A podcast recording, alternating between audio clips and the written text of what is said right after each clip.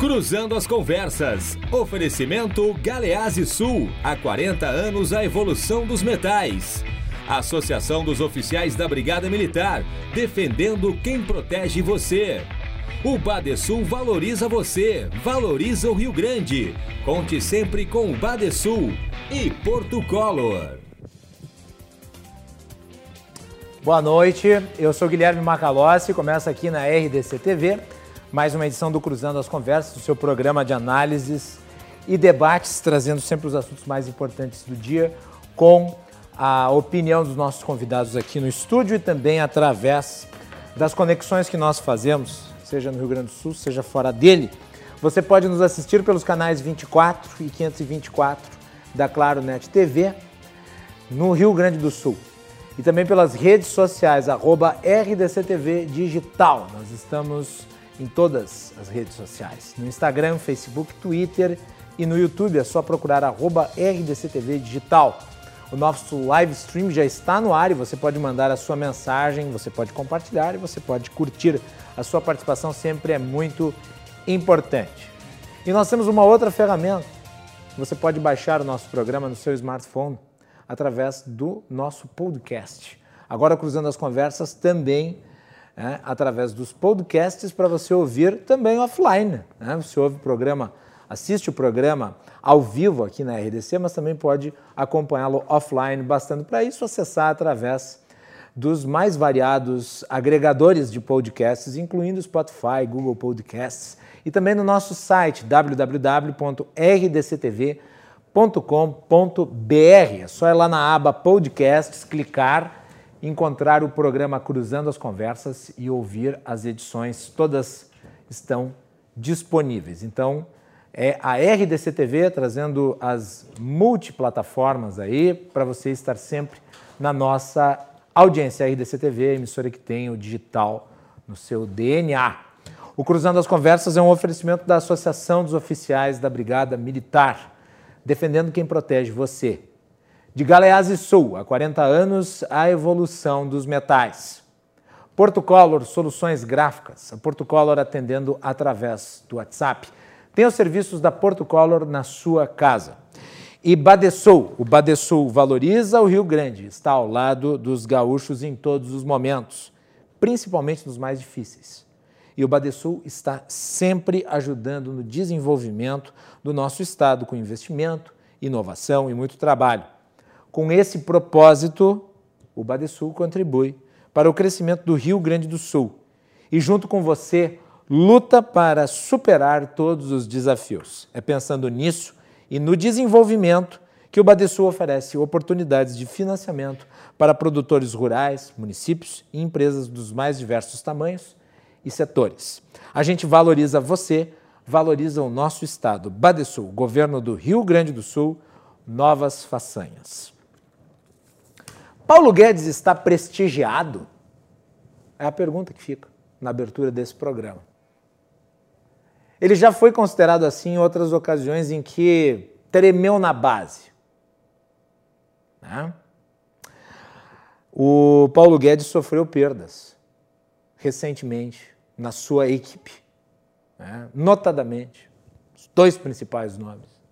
Paulo Ebel foi presidente do Instituto de Estudos Empresariais aqui no Rio Grande do Sul, um dos criadores da lei, a lei de liberdade econômica, importante, instrumento de geração de emprego, de flexibilização na criação de empresas. E, claro, Salim Matar. Salim Matar empresário bem-sucedido, dono da Localiza, um grande investidor do movimento liberal através das think tanks. Digamos que dos eh, que compunham a equipe econômica, esses dois talvez fossem os mais próximos. E eles saíram. Saíram manifestando a sua discordância em relação ao rumo das coisas. Paulo Ebel, porque a reforma administrativa ficou para 2021. Mas tudo leva a crer que, na verdade, ficou para as calendas. E o Salim Matar porque as privatizações não estão andando. Também é necessário fazer autocrítica. Afinal de contas, quem tem que propor o projeto de privatização é o governo. E ele não fez nada até aqui. Foram vendidas empresas acessórias, distribuidoras, mas não aquilo que é considerado o filé mignon, as joias da coroa. Se especula muito, o próprio Paulo Guedes, questão de 30, 60 dias atrás, falou que nós teríamos quatro grandes, grandes privatizações, mas até agora nada. Até agora só discurso, só retórica. E o ministro da Economia se envolveu numa polêmica, né, a partir do momento posterior à saída do Paulo Ebel e do Salim Matar, que está sendo chamado de Salim Matar. Não é Matar, é Matar. Tá? A, a partir da saída desses dois integrantes da sua equipe, com a ala do governo chamada de ala fura-teto. Tá? A ala fura-teto. Pessoal que gostou desse novo cenário, onde o governo se vê obrigado a investir bilhões de reais. E nós sabemos como é que é a coisa pública. Quando existe a oportunidade de gastar, se gasta e o gasto gera efeitos políticos mais rápidos do que, por exemplo, reformas e pega-se gosto pela coisa. E havia um conflito interno, já de tempos, mas que ficou explicitado aqui. Porque Paulo Guedes, na manifestação, foi uma entrevista colérica, ele disse que os ministros, os auxiliares, os conselheiros do presidente que buscavam furar o teto, estavam levando o presidente pelo mau caminho e que poderiam, inclusive, levá-lo ao impeachment, em virtude do crime de responsabilidade. E causou um mal-estar gigantesco. Essa semana se especulou pela saída de Paulo Guedes. Ontem, os boatos foram muito fortes, derrubaram a Bolsa de Valores, fizeram o dólar se elevar. E o presidente da República disse o seguinte, abre aspas, Paulo Guedes é aliado de primeira hora. Entramos juntos no governo e vamos sair juntos. Isso quem disse foi Bolsonaro. Sabe com quem nós vimos isso anteriormente? Essa situação? Com Luiz Mandetta. E posterior, com o Sérgio Moro. Principalmente, aliás, com o Sérgio Moro. Esse negócio de que não vai sair, de que isso é especulação, de que é fake news, é boataria, que estão torcendo contra o governo não há nada, a relação é ótima. Paulo Guedes daí então disse o seguinte, como reação, abre aspas. Acho difícil você encontrar alguém que vai estar sempre à vontade. É um cargo difícil. Fecha aspas. Manifestação do Paulo Guedes posterior à manifestação do presidente da República. E agora vem a coluna do, Tom, do Thomas Trauman, saiu agora à tarde, na Veja, né? uh, dando a informação de que a permanência do Paulo Guedes à frente do Ministério da Economia teve um custo. Um custo de 5 bilhões de reais. Por que de 5 bilhões? Porque o Paulo Guedes teve que se comprometer em ceder recursos para dois ministérios. Né? Os ministérios da integração regional e da infraestrutura, ocupados por dois ministros fura-teto por dois ministros desenvolvimentistas, respectivamente Rogério Marinho, que saiu da equipe do Guedes, aliás, e Tarcísio de Freitas, esse muito popular entre os militares. Os militares, aliás, escudam a ala desenvolvimentista porque são historicamente estatistas. Então é Paulo Guedes contra essa turma. E ele está fraco, está fragilizado, ele perdeu né, nomes importantes da sua equipe. Originalmente, os dois ministérios haviam pedido 30 bilhões em recursos. O Guedes aceitou dar 5, permaneceu, por enquanto. Só que tem um detalhe: ele começou a ceder. Hã? Começou a ceder, deu o dedo. E nós sabemos como é que funciona. Você dá o dedo, pedem a mão, aí você dá a mão, pedem o braço. E quando você vê, se foi o corpo todo. E, obviamente, que diante do fato de ele ter cedido na primeira oportunidade, né, tudo leva a crer, tenderá a ceder ainda mais para se manter. Pois é. Isso é relativo à genuflexão ideológica que o Paulo Guedes vem fazendo, demonstrando ter, vejam, né, o economista da escola de Chicago, uma espinha dorsal flexível para se manter junto ao presidente. Nessa nova fase do bolsonarismo, que vejam, ela é mais parecida com o Bolsonaro na época em que ele era, é, em que ele era candidato a deputado do que quando ele foi candidato a presidente da República. Nós vamos tentar examinar os aspectos relativos a isso e também ao teto de gastos, que é importantíssimo para compreender as contas públicas brasileiras, com os meus convidados de hoje, dois deles aqui no estúdio. Né? Eu tenho o prazer de receber novamente, depois de muito tempo, meu querido amigo, advogado e economista Manuel Trindade. Manuel, bem-vindo, boa noite. Boa noite, muito obrigado, Guilherme. É uma satisfação muito grande retornar ao teu programa parabenizá-lo aqui pela essa nova formatação aqui que está muito bonito e também te cumprimentar pelo enorme sucesso que o programa vem é, atingindo de audiência, de público extremamente qualificado e nós precisamos manter justamente esse tipo de programa aqui que propicia um debate é, sobre temas relevantes, né, que só nos engrandece. Então, meus parabéns, é uma grande honra retornar ao teu programa. Sei que não é fácil encaixar você na agenda, porque eu sei que tu é um professor com muitas aulas, aí sempre né? Uh, no claustro, estudando e, e, e, trabalhando aí na área do direito, na área da economia, e é bom tê-lo aqui conosco de novo. Obrigado. Manuel, e aproveitar e mandar um abraço para o teu irmão Eduardo, que eu sei que está na nossa audiência, que também é um parceiraço aqui do nosso programa. Também quem está conosco aqui é o Mário de Lima, economista. Mário, bem-vindo. Boa noite, prazer recebê-lo de novo no programa. Obrigado, Macalossi. Comentar também um Manuel, o Felipe, que vai estar conosco em breve. E agradecer mais uma vez a oportunidade de, de podermos né, discutir em alto nível questões importantes para a sociedade e para o Brasil, né? ainda mais nessas questões voltadas né, à economia, que tem sido a pauta da política nos últimos anos, né, de forma cada vez mais veemente. Obrigado. Nosso terceiro convidado participa por videoconferência, Felipe Rosa, economista. Felipe, bem-vindo, boa noite. Uh, bom, obrigado pelo convite, Guilherme. É um prazer participar do programa de novo. A companhia tanto do Manuel como do Mário. Tu, para te parabenizar pelo sucesso do programa e por propor sempre coisas interessantes para a gente debater, né? A gente, a gente precisa qualificar o debate do país e tenho certeza que o programa serve a isso. É um prazer participar, sem dúvida. Muito bem. A Melanie Rupental preparou uma matéria sobre a instabilidade do Guedes no cargo né? e o que foi dito após a reunião da segunda-feira. Tem informação complementar, então, esse meu editorial na abertura do Cruzando as Conversas. Melanie. Não é a primeira vez que vemos uma certa instabilidade da permanência de Paulo Guedes, ministro da Economia, no comando da pasta.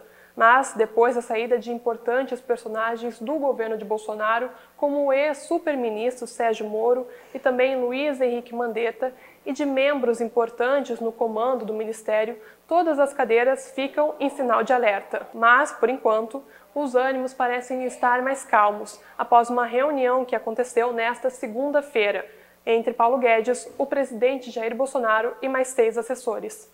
As saídas de Salim Matar, da Secretaria Especial de Privatização, e de Paulo Webel, da Secretaria Especial de Desburocratização, evidenciaram que a agenda liberal prometida por Guedes será menos ambiciosa do que ele esperava. Isso gerou uma imagem enfraquecida da posição do ministro, que ainda não conseguiu avançar com as pautas trazidas em campanha de privatizações e também das reformas tributárias e administrativa.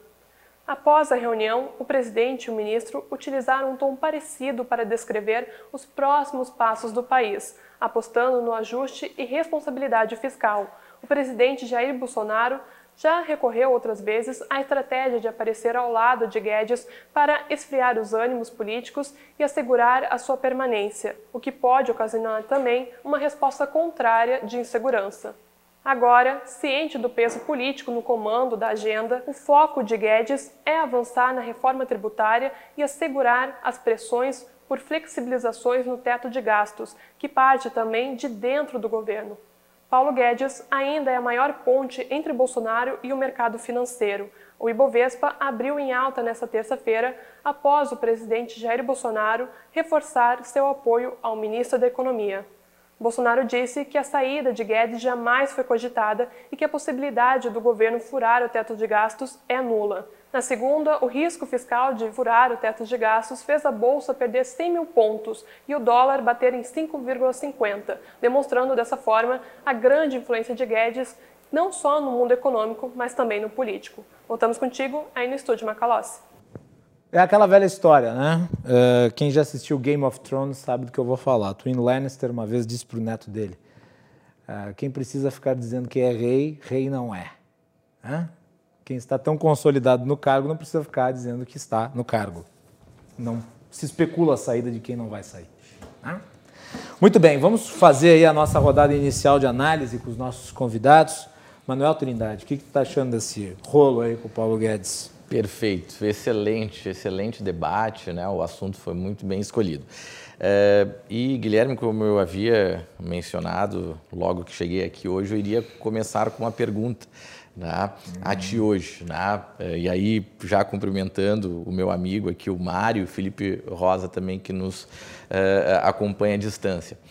É, quando veio o convite, então, né, a primeira coisa que me lembrou né, foi um, um, um, colega, um querido colega, admirado colega, Milton Terra Machado, né, um advogado de mão cheia, né, já um, um, jovem, mas muito experiente. Uhum. Né, e conta, então, a anedota uh, que um dia, numa discussão no escritório, né, dois colegas mais jovens o chamaram para opinar sobre um determinado assunto.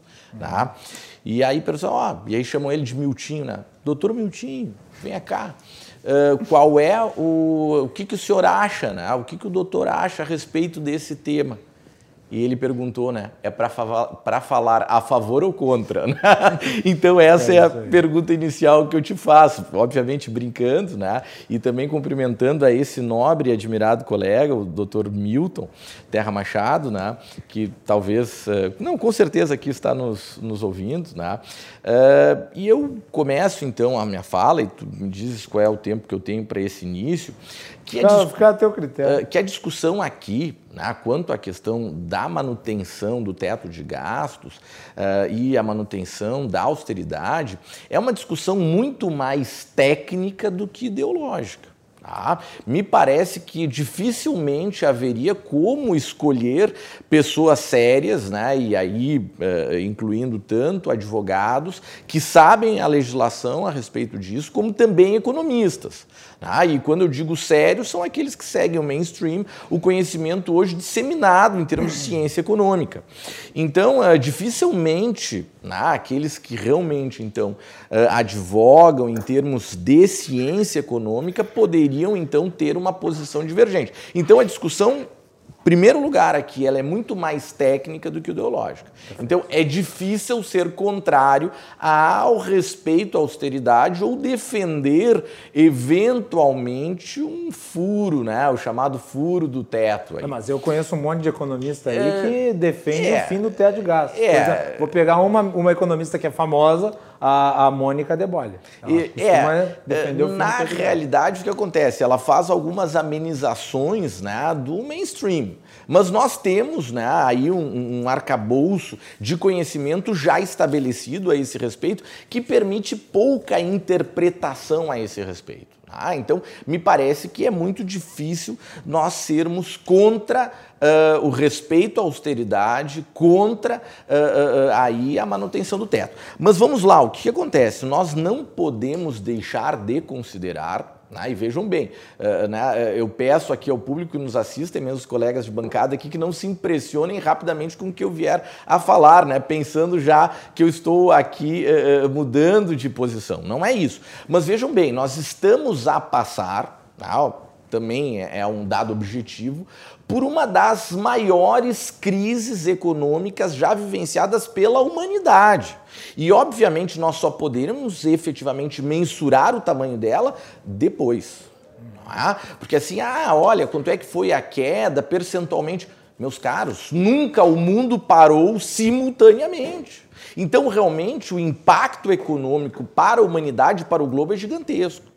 E este ponto há que ser considerado. Nós, e aí eh, eu me incluo, ainda que muito jovem, passei por situações né, onde a política, eh, eh, as políticas públicas especialmente a política fiscal uh, e políticas monetárias extremamente frouxas. E nós estamos, e aí vejam como evoluiu a discussão. Nós estamos no meio de uma pandemia, talvez a maior crise que a humanidade sofre por conta de um choque exógeno, estamos discutindo ainda a austeridade. Isso demonstra evolução gigantesca. Imagina, 20 anos atrás nós discutirmos isso, não tinha sequer cabimento, ainda que muitas vezes o próprio globo aí estivesse em desenvolvimento. Então vamos lá, quando se imagina austeridade, quando se imaginou as PECs aqui, uh, o teto de gastos, se imaginava um cenário um tanto quanto diferente. Né? Ceteris paribus, mudou tudo.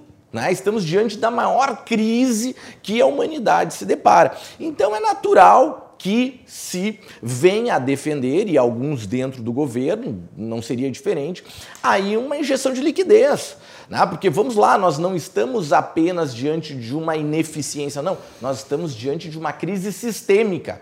E todas as crises sistêmicas que nós já tivemos, e isso a literatura econômica é muito clara a esse respeito, se combate com o quê? Não é, é limitando, mas sim injetando liquidez. E vejam, não é no Brasil. Tá? Aí se fala agora né, nas, nesses valores que foram né, de 600 reais alcançados. Muitas vezes, né, por quantos meses a população não pode sair à rua para obter renda.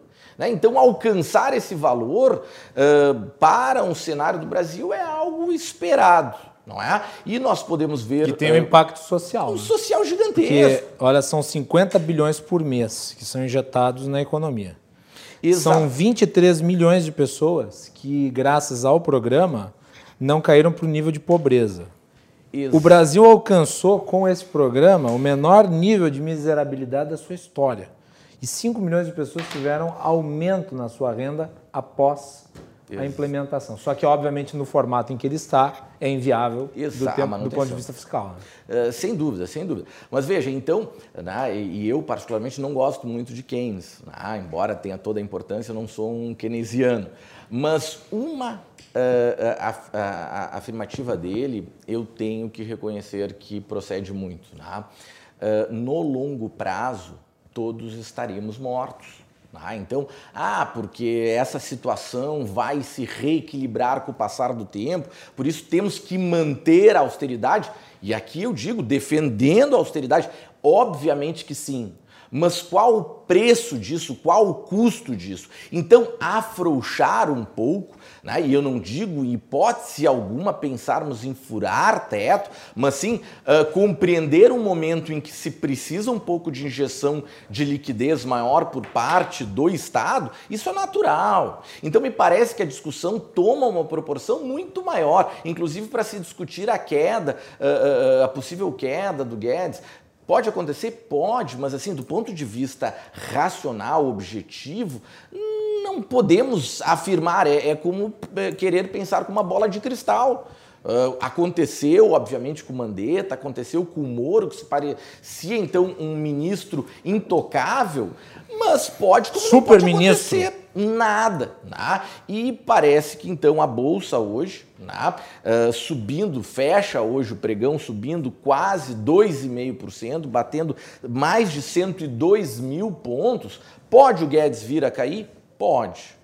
Mas não há indícios de que isso venha a cair. Se ele cair amanhã, bom, são coisas da vida, mas não há indícios para tanta, tanta, tanta turbulência. E vejam, uh, claro que aí o Guedes está fazendo o papel dele e há esse embate interno entre o governo. Não, vamos segurar. Outros ministros já querem o quê? Querem mais investimento.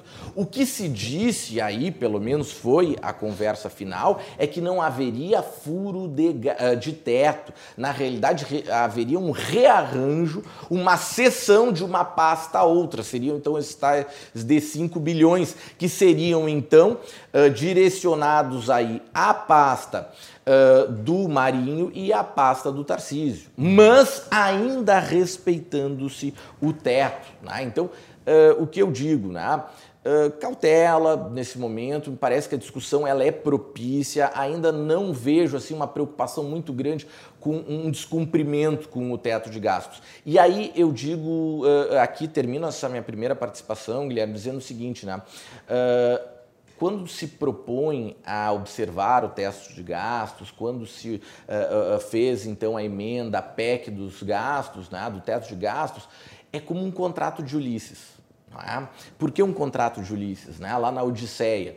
Né? Ele queria então passar pela ilha lá onde tinham as, uh, lá as, como é que se chama aquelas mulheres metade mulher metade, as uh, sereias? sereias, as sereias, né? Então ele queria ouvir o canto das sereias, mas não queria correr o risco, porque elas eram carnívoras, né? Então se ele ouvisse o canto da sereia, ele iria uh, então dirigir ao barco, né? Já lá encantado e dirigir o barco iria ser comido. Então e toda a tripulação. O que que ele fez então? Me amarrem ao mastro e não importa o que eu diga, não me tirem do mastro. E todos os outros tripulantes colocaram cera no ouvido, né? Então, para que eles passassem e ele pudesse ouvir. Então, eh, eu faço essa analogia, né? O teto de gastos tá? é o que? É um contrato de Ulisses. Olha, a gente vai ser tentado durante esses 20 anos a romper mas não podemos romper. Deve ser mantido sob pena de um custo muito alto. Pode ser que lá no meio do caminho a gente acha que fique encantado com o canto da sereia e queira modificar, mas não. Me mantenha amarrado no mastro, se mantenha o teto de gasto. Eu acho que isso a gente não pode ceder, tá? Então essa é a minha primeira participação aí Uh, Guilherme, eu te agradeço. Muito bem. Felipe, as sereias desenvolvimentistas são encantadoras? é, um pouco, né? Um pouco, né, Guilherme? Assim, o, o Manuel uh, tangenciou muitos temas, né? É, muitos temas interessantes que, infelizmente, eu acho que não vou conseguir abordar com, com, assim, com, de forma sintética, né? Ou seja, da forma que eu, eu acho que seria mais adequado. Vou me ater mais à questão do teto do gasto, vou tentar, do teto de gastos, vou tentar a partir dali tentar encontrar uma explicação para a tua primeira resposta e para essa segunda primeira pergunta e para essa tua segunda provocação. É, o, o, teste, o teste de gasto surgiu há cerca de três ou quatro anos atrás, é, lembra da PEC da morte, né? Uma ideia de tentar trazer um pouco de trade-off para a administração pública, né? Ou seja, tentar mostrar para as pessoas, principalmente para quem ainda, ainda não tinha acordado para a realidade, ou seja, de que os recursos são limitados e não ilimitados, de que se eu quero aumentar uh, a oferta de serviços por determinado é, por, determinada necessidade social, eu preciso encontrar algum limite. Ou seja, é, a, a, despeito de a, gente, de a gente já vir encontrando um endividamento muito grande, a gente precisava encontrar algum limite. É, o, o, Brasil sofre de um problema muito grave, muito grave, que é o, o alto, uh, o alto volume de gastos do setor público com folha salarial. Yes. Em todos os níveis da esfera federal, das esferas, da esfera federal, das esferas estaduais e municipais. Qual que é o problema disso? É, a, a, gente acaba virando uma, um país que é uma grande folha de pagamentos. Né? E, e, aliás, dá para é, notar isso, Felipe, dá para notar isso agora com os repasses emergenciais do governo na compensação dos recursos. A maior parte dos valores que estão sendo passados para estados e municípios é para pagar folha de folha de funcionário público. Pagar folha de pagamento, Rio Grande do Sul, e de muitos municípios. Né? Então, a gente tinha, tem uma equação difícil de resolver, que é muito gasto folha e uma, capacidade, e uma, e uma necessidade muito grande do país em investir, fazer algumas outras coisas, que também custam muito. A gente, e a gente não tinha mais capacidade de endividamento, né? Havia estourando tanto o limite fiscal para não estourar a inflação como a taxa de juros. A gente chegou num denominador que estava insolúvel, ou seja, é, eu precisava resolver esse problema de crescimento constante, crescente e, digamos assim, enrijecido da receita, da despesa, uma receita que oscila com a atividade econômica. Uhum. Assim, é como se eu tivesse aumentos salariais sistemáticos dos meus funcionários, mas a minha empresa parasse de vender, é, ou começasse a recolher, é, a, a, a, a faturar menos. É, como, como soluciona essa equação, né? é, a, lei do teto, gasto, de nesse sentido. A ideia de tentar solucionar esse problema. Por quê? Porque uh, Ministério Público, defensorias, uh, uh, Poder Judiciário e poderes, Poder Legislativo, eles têm a tal autonomia financeira e orçamentária. Esse é o grande problema, porque os caras vão aumentando os salários, aumentando os benesses daquele poder em questão e jogando a conta para o executivo, que é quem arrecada e distribui o bolo, a fatia, as fatias do bolo. O executivo disse o seguinte: não, só um pouquinho, não vai dar, né? A gente precisa encontrar algum indicador para isso. Então, a partir de agora, a gente tem um teto. Foi o que aconteceu aqui no Rio Grande do Sul. Foi o que aconteceu aqui no Rio Grande do Sul essa semana, que foi votada uma, uma, uma lei na Assembleia Legislativa ah, com, com um plano de carreira aí para alguns integrantes do funcionalismo do Ministério Público, que vai gerar um custo de mais 9 milhões para o Estado. Aliás, a votação é legal, diga-se de passagem, porque com a legislação nós atual, nós não podemos, não se pode conceder esse tipo de, esse tipo de, de, de, de remuneração. Mas aconteceu, então, quer dizer, a força desses setores é muito forte. Muito grande, muito grande. Então, quando a equipe do Marcos Mendes veio com a lei do teto de gastos, a ideia era com a PEC, né, que depois virou, uh, virou, virou, lei, né, uma lei constitucional, é, a ideia foi dizer para esses poderes o seguinte, ó, só um pouquinho, né, se você quer gastar um pouco mais aqui, tem que tirar de algum outro lado lá, porque você tem um limite agora. A mesma coisa para o Poder Executivo. Qual que é o dos né? Qual que é o grande problema? A gente está tentando, uh, uh, de certa forma, flexibilizar isso, né? Por quê? Bom, aí o Manuel deu, fez um bom apanhado disso tudo, né? O problema da economia e da política é que os detalhes importam, né? E, obviamente, a gente encontra, tanto na política como na economia, porventura, alguns desincentivos à austeridade, o que, obviamente, se encontra respaldo social. Quando numa crise como essa, uma, uma, crise, uma crise pandêmica, né? ou seja, que a economia desliga, você, eh, você encontra no Estado um fator eh, de acolhimento social, né? é, obviamente se encontra popularidade. E quando você encontra popularidade com um presidente que gosta de popularidade, quase todos os presidentes, para dizer todos, gostam, todos discutem popularidade, inclusive alguns é, é, trabalham apenas para isso, obviamente você vai encontrar pressões de todos os lados né, é, para flexibilizar esse tipo de regra. É um consenso econômico hoje de que você precisa de austeridade fiscal, um consenso econômico entre, entre aqueles que sabem calcular? Vamos dizer assim, é, que a gente precisa de austeridade fiscal para colocar o país numa rota de desenvolvimento sustentável. Ou seja, para sair daquela armadilha da renda média, que desde os anos 60, 50, 60, é, para não dizer até antes, é, é, digamos assim, acompanha o Brasil. Né? O Brasil vive uma armadilha da renda média, a gente não consegue sair do subdesenvolvimento justamente porque tem muito gasto muito sempre foi assim, né? Muito, inclusive na época dos militares, que são os mesmos que estão no governo agora, é as notícias que a gente encontra. É, muito gasto fiscal para pouca efetividade, ou seja, para pouco retorno. Para chamar Keynes para a conversa de novo, o nosso multiplicador do gasto do Brasil encontra muita ineficiência e pouca eficiência, a despeito de multiplicador, por exemplo, existir. Então, é, o fato é, a gente não conseguiu gerar dinâmica interna através do gasto público. E se dividiu. Então, assim, chega um ponto que isso não dá mais principalmente hoje com as economias como estão. É claro que quando a economia desliga, como eu falei no, no momento de pandemia, a gente encontra uma crise que não, não, não, você não encontra correspondência na, na, crise de 2008, na crise de 2000, na, nos choques do petróleo dos anos 70. Então, a gente obviamente precisava de algum esforço fiscal agora, né? ou seja, uh, encarar algum, algum, algum nível de endividamento que não é um endividamento constante, porque não vem nos últimos anos. É importante que se diga isso para que a economia consiga ficar funcionando por aparelhos. Né? E a partir daí a gente consiga é, é, tornar o governo viável para 2021, 2022 e assim por diante. O problema, e aí só para complementar, o problema é que é, o canto da sereia de fazer isso, né, uhum. para usar a analogia que a gente está tá trabalhando aqui no programa, é, é, alto. Né? Ou seja, quando a popularidade do presidente cresce, uma ala, uma ala percebe isso, pressiona o presidente daqui, Obviamente, o lado econômico que calcula, né, as conta, que é a linha do, que, a, que a turma do Paulo Guedes de, e, de, de, de, alguns, de alguns que estão ali, é, se enfraquece, obviamente, fica enfraquecida. É, e, as, e, a, e, aí a gente, a gente teria que estar dentro do governo para saber quem é que está propriamente ganhando essa discussão. Eu, eu sinceramente, e aqui encerra minha primeira participação, eu sinceramente, Guilherme, não vou entrar propriamente na histeria, tá? Eu acho que o governo ainda, eh, ainda tem respeito à autoridade fiscal, é, ainda tem, a agenda ainda é virtuosa nesse sentido. É claro que boa parte do processo reformador que a gente vivia se perde depois de uma crise como essa. Né? É, já vinha complicado por uma falta, uma dificuldade de articulação política do Poder Executivo junto ao Congresso Nacional, mas é, me parece que há, ainda há como elemento norteador a austeridade fiscal.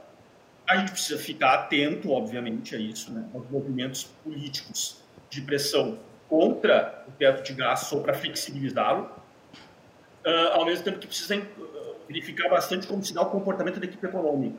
Uhum. Ou seja, até onde eles vão ceder a, a ponto de não perder completamente a estrutura que se defende, ou seja, de austeridade fiscal, de contas públicas saudáveis, a ponto de a gente levar o país para 2023, 2024, 2025 num caminho de maior sustentabilidade fiscal, que é, sem dúvida, o caminho que vai nos ajudar a ter algum tipo de desenvolvimento social no longo prazo. O problema é que a democracia não, não respeita o longo prazo, né? a democracia é prazo. Então, essa é a equação difícil de, de resolver, me parece. Vamos fechar a rodada com o Mário de Lima. Mário, vai lá. O primeiro método para estimar a inteligência de um governante é olhar para os homens que tem à sua volta, já dizia Nicolau Maquiavel. Né? E nós vemos então a história do, do nosso presidente da República, é, no máximo, assim, bem exprimido, ele é um positivista, né? né? Então está cheio de bom militares. Milico. É, com um bom milico, né? Está cheio de militares e espera-se que pelo menos ele seja um positivista, seja inspirado pelos bons militares que, que tem à sua volta e ele seja pelo menos um bom, uh, um bom positivista. E, ao mesmo tempo, nós temos o Guedes, que é um liberal, né? um liberal da escola de Chicago. Né? mas que se depara com uma triste realidade do governo, né? O que, é governar, né? Aquela, uh, aquele enfrentamento e, ou convencimento com, com os corporativistas, né? E, ao mesmo tempo, ele se encontra diante de, de, políticos, né? E os políticos, obviamente, eles querem resultados práticos, né? O político, ele trabalha voltada, como disse o Felipe, né? A democracia é feita no curto prazo. Né? Então, os políticos, querem, obviamente, resultados práticos para uh, uh, prestar contas para os seus eleitores. E daí só um parênteses rapidinho, Mário, mas uhum. é, é aquela velha história. Reforma previdenciária gera efeitos de longo prazo. Por exemplo, ainda não começou nem a gerar economia ainda. E ela já está aprovada. Agora, a obra gera efeito político imediato. Como a gente viu, aliás, no tour do Bolsonaro pelo Nordeste. E é por isso que os dois ministérios, vejam, é o Ministério do Desenvolvimento, da Integração Regional, uhum. que é basicamente o Ministério do Interior, poderosíssimo, e o da Infraestrutura.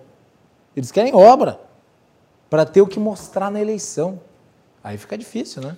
O, o, o, o amor do político pelo que é tangível, obviamente faz com que ele, entre algo que é abstrato e algo que é concreto, opte pelo que é concreto e o que é popular, portanto. Desculpe, desculpe não, eh, esse parênteses, mas eu acho que muito, completa não, bem. Exatamente, muito boa a tua análise, porque é inevitável, vai haver, vai haver um, um conflito, bem como colocou uh, o Manuel, entre a técnica e a política. Porque, uh, basicamente, nós temos o quê? Nós temos uh, a, a, a, técnica, né, que foi o, um grande instrumento de, eleitoral do presidente da República para ganhar as eleições em 2018, justamente que né, ia garantir uh, o teto dos gastos, ia trazer o Brasil uhum. novamente para uh, uma recuperação do resultado primário, né, que tinha sido deteriorado uh, durante o governo Dilma. Né, e aí, então, nesse momento, nós temos o quê? Né, um, um possível conflito entre uma agenda liberal, que é justamente essa, uh, que é garantir essa instituição, que é o teto dos gastos, e, obviamente, o conflito aí com políticos mais uh, voltados ao gasto público, né, orientados por uma orientação ideológica, digamos assim, desenvolvimentista. Né? Mas eu diria que, nesse momento, é o momento do desenvolvimentismo, né? mas no momento do, do desenvolvimentismo no curto prazo. Por quê?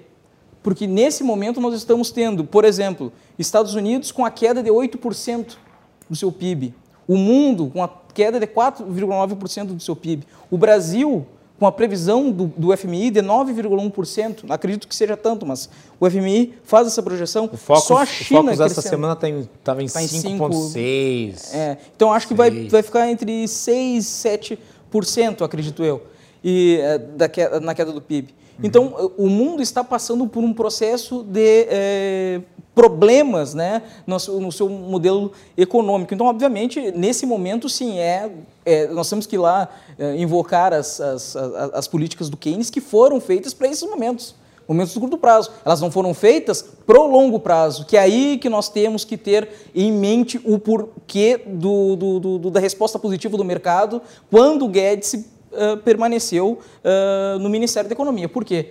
Porque os investidores, eles trabalham com base nas expectativas. Né? Então, se o Guedes se mantém na equipe econômica, significa que a pauta do ajuste fiscal, a pauta da manutenção dos gastos uh, dentro do teto permanece pós-pandemia. Né? Essa é a esperança do mercado. E, aliás, é a única sobrevivência do presidente Bolsonaro no aspecto econômico. Se o presidente Bolsonaro não conseguir segurar o Guedes, e se o presidente Bolsonaro romper com a pauta econômica, né, eh, adotada desde o início do governo com, com, com, o ministro Guedes, nós vamos ter expectativas negativas em relação ao futuro. E quando termos essas expectativas negativas em relação ao futuro, aí então o governo será julgado de uma forma uh, veemente, não só pelo mercado, mas, com, uh, mas também pela população.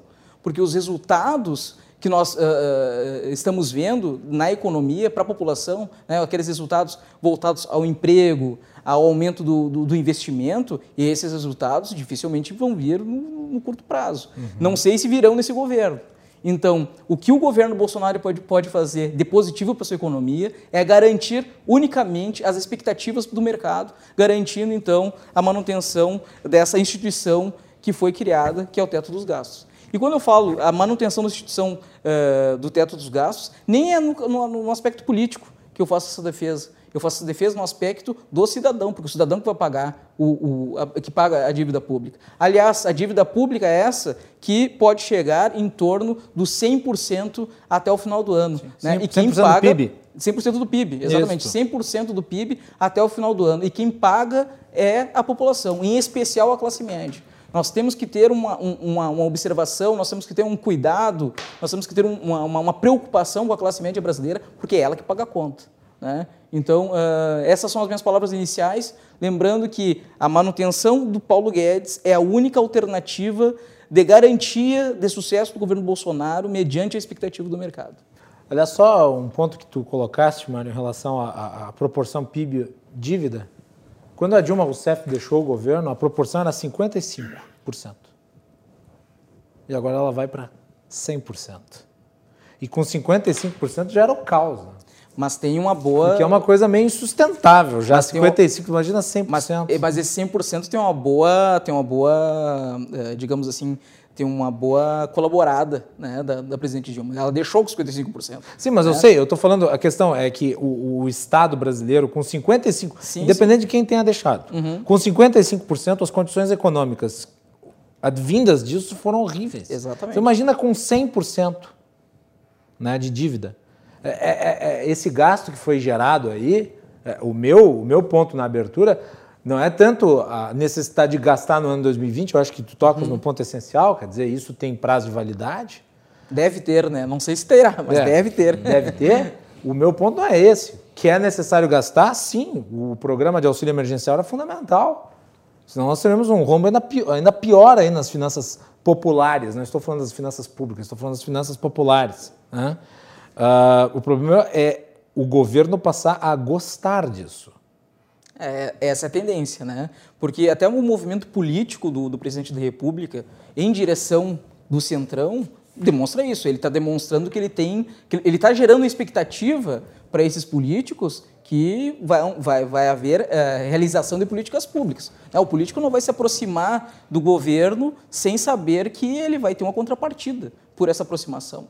Né? Então, acredito que, obviamente, vai existir forças né, envolvendo, e dentro dessas forças eu coloco o mercado. Né? O mercado está com Guedes. Né? Então, isso é, isso, essa é uma informação importante, porque se o Guedes está no governo, significa que o mercado ainda está balizando o governo.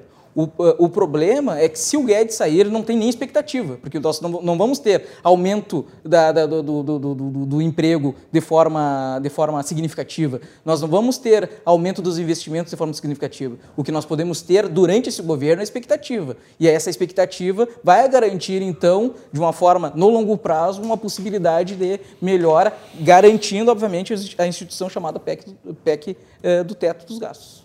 Vamos fazer intervalo, já é 23 de 8, olha só como o tempo vai rápido, né?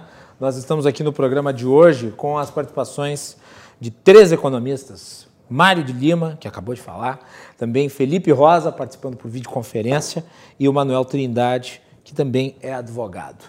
Vocês ficam conosco e nós voltamos depois do intervalo para continuar falando sobre PEC, do teto de gastos, uh, e eu quero falar um pouco sobre os gatilhos né, os gatilhos de cortes de gastos. Um deles já está em vigor, aliás, que é o que impede né, o aumento da despesa com gasto em folha de pagamento. Mas existem outros aí que podem ser acionados e estão sendo discutidos no âmbito né, do Congresso Nacional e parecem ter aceitação aí por parte das duas casas legislativas, o que já é muito bom. Fiquem conosco, nós já retornamos.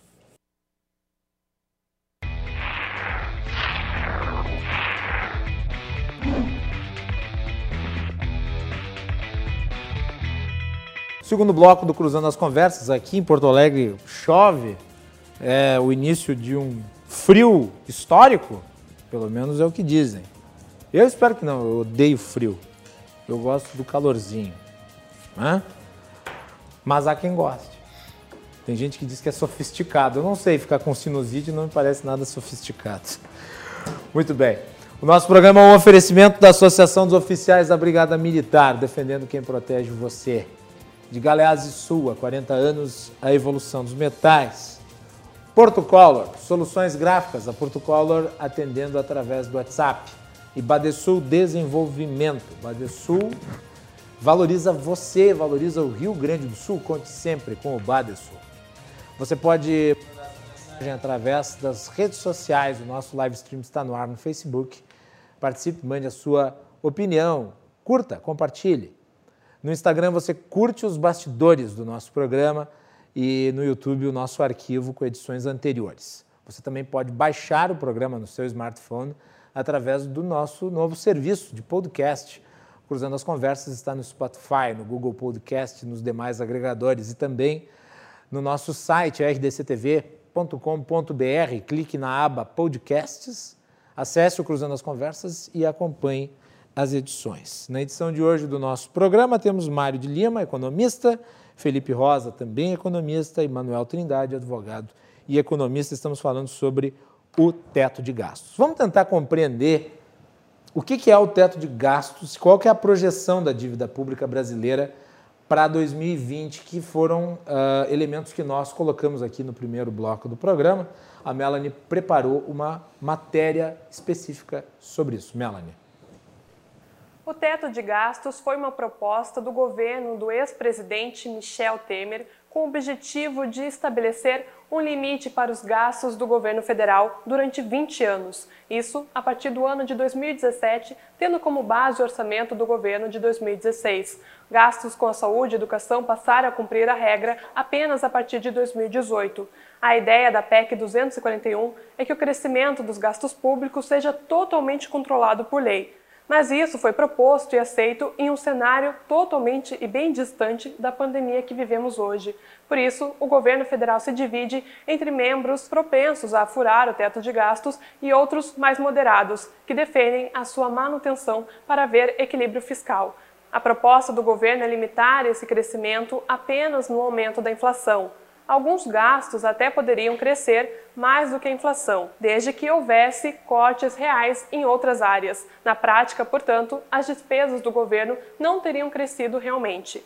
Embora esse teto de gastos, em tese, ficará em vigência pelos próximos 20 anos, o congelamento dos gastos públicos pode ser revisado após 10 anos. A proposta ainda prevê algumas punições para os órgãos da União que extrapolarem o limite de gastos, como a proibição de aumentar os salários dos servidores no ano seguinte e também de contratar concursos públicos e de criar novos cargos ou de reestruturar planos de carreira.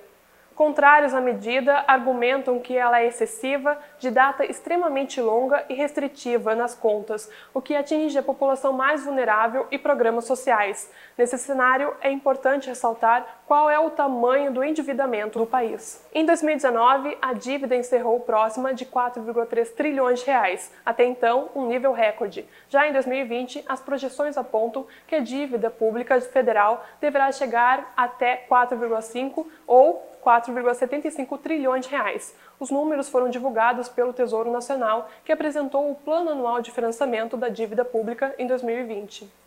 Segundo a instituição fiscal independente, só em 2020 a dívida deve saltar de 76% para mais de 86% do PIB, e se continuar nesse caminho de crescimento, pode chegar a 100% do PIB em 2020. O economista Paulo Guedes foi extremamente categórico em afirmar que o teto de gastos é um limite que não pode ser ultrapassado.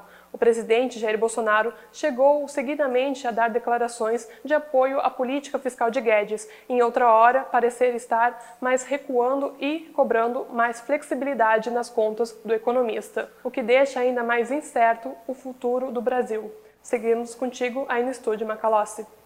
Tá então a matéria da Melanie, muito, muito precisa. E a Melanie traz aqui, inclusive, eh, os argumentos postos pelos terraplanistas econômicos, né? é, e eu gosto de chamá-los assim porque é assim que eles são. Né? Ah, os terraplanistas econômicos eles dizem que o teto de gastos prejudicou a área social, que isso gera efeitos nefandos aí sobre os mais pobres, o que é mentira. E eu tenho ouvido muito pouco isso por aí, e por isso eu vou falar aqui no programa. E eu tenho três economistas no programa, eles podem me desmentir, caso eu esteja falando uma abobrinha. Mas o teto de gastos ele permitiu que pela primeira vez o Brasil desfrutasse de taxas de juro baixas. Pela primeira vez, as taxas de juros caíram a partir do momento em que nós fixamos um teto de gastos.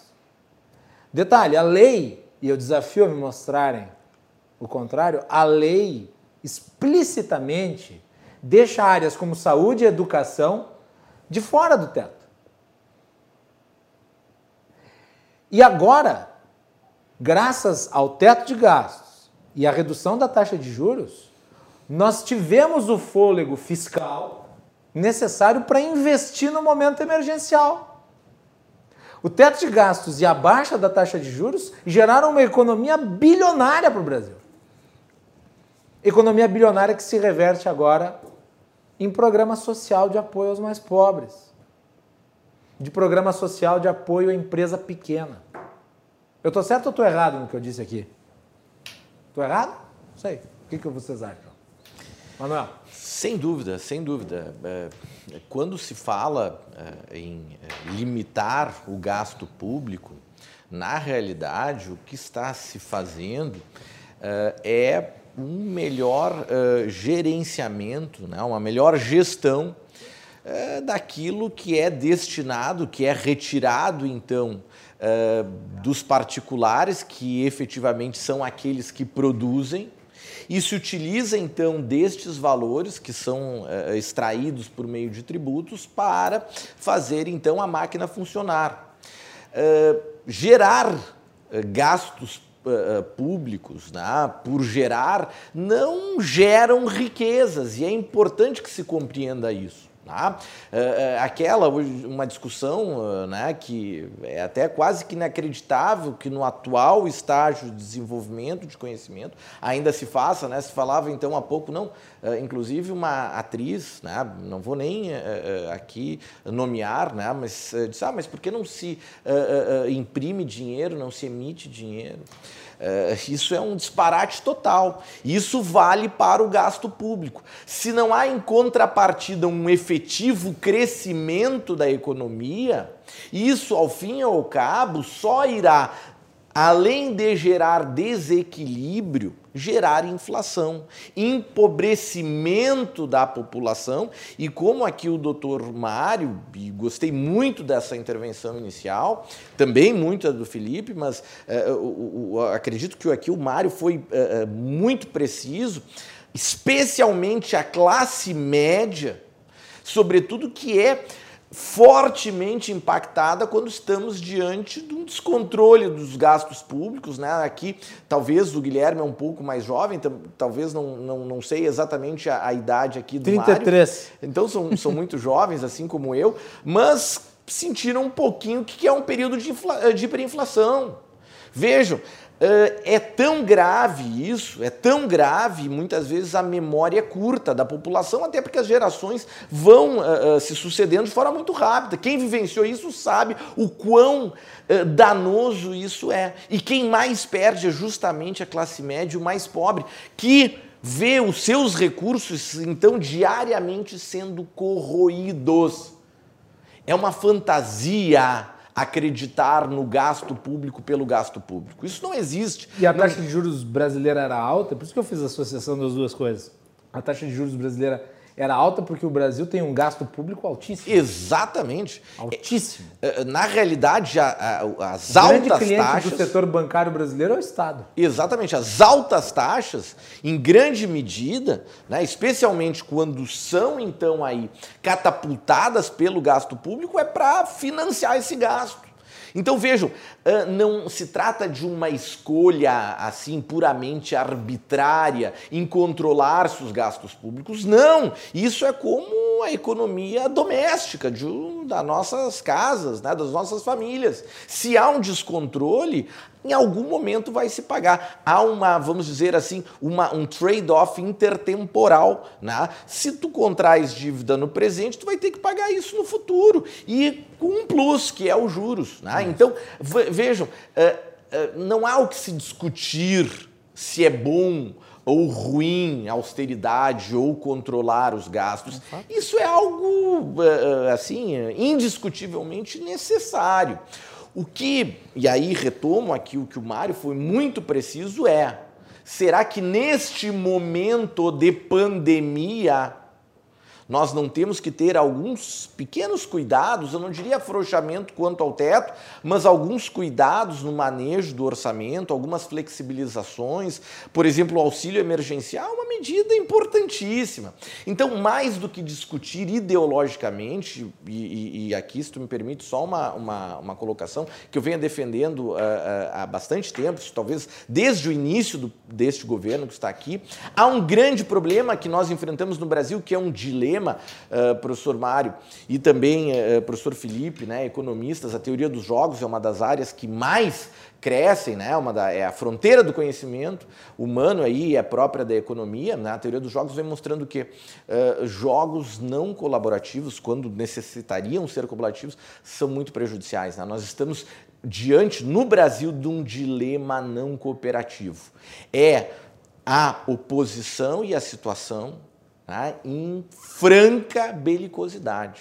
E quem sangra é a população com isso. Nós temos que eleger alguns uh, itens que são essenciais e aí uh, unir esforços para persegui-los. É? E também temos que estar vigiando não só o governo, como também a oposição, se efetivamente ela está agindo no interesse da população quando critica a medida do governo. E veja, isso não é defender o governo, também temos que estar uh, uh, vigiando o governo. Porque aqui muito bem salientou o Felipe Rosa, né? o governo também ele tem a sua racionalidade própria. E aí é um desalinhamento de interesses. O governo quer, quer o quê? Quer se reeleger. Para facilitar esse intento, ele quer gastar mais.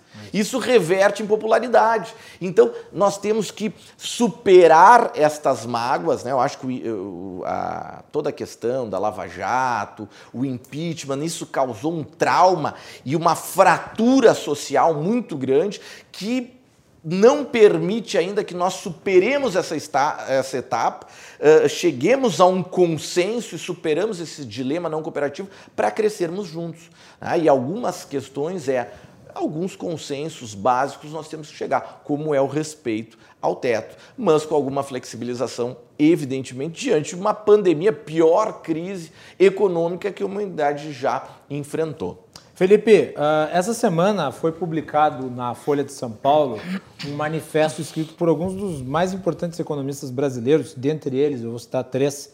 A Helena Landau, que foi importante aí na época do Fernando Henrique nas privatizações. Também o Alexandre Schwartzman, que foi um grande técnico, aliás, no governo Lula, no Banco Central, e o ex-secretário da Fazenda aqui do Rio Grande do Sul, Aode Cunha, que inclusive já participou aqui do Cruzando as Conversas. Aliás, eu acho que eu vou convidar o Aode para falar um pouco sobre esse manifesto que ele uh, subscreveu. E no manifesto, os uh, economistas uh, defendem a utilização de gatilhos, gatilhos emergenciais para a contenção de despesas obrigatórias já a partir de 2021. Eu gostaria que tu falasse um pouco sobre uh, o que, é possível fazer em termos de gatilho para conter essas uh, obrigações aí que podem gerar economias pontuais, mas que podem fazer a diferença no orçamento do próximo ano, que daqui a pouco já começa a ser discutido.